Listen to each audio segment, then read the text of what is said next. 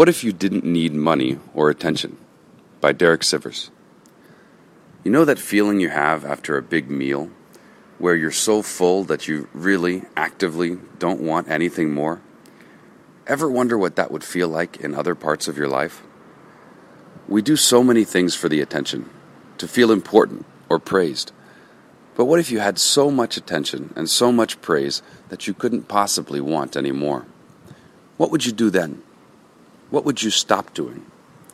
We do so many things for the money.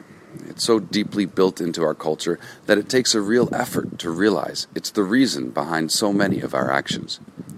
But what if you had so much money that you couldn't possibly want any more? What would you do then?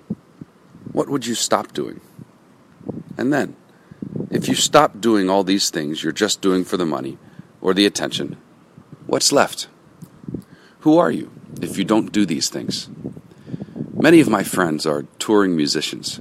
One has been quite unhappy with it lately. She realized it was once a dream, but now she's just doing it for the fear of being forgotten. But if she stops, what's left? She's defined herself by this pursuit for so long. Many of my friends are entrepreneurs. A few have mentioned this deep, hollow, conflicted feeling. Their business ideas are not things the world wants. They're following the current tech entrepreneur stereotype, building social apps and pursuing investors. They're hating it and having to admit they're doing it only for the jackpot. But if they stop, what's left?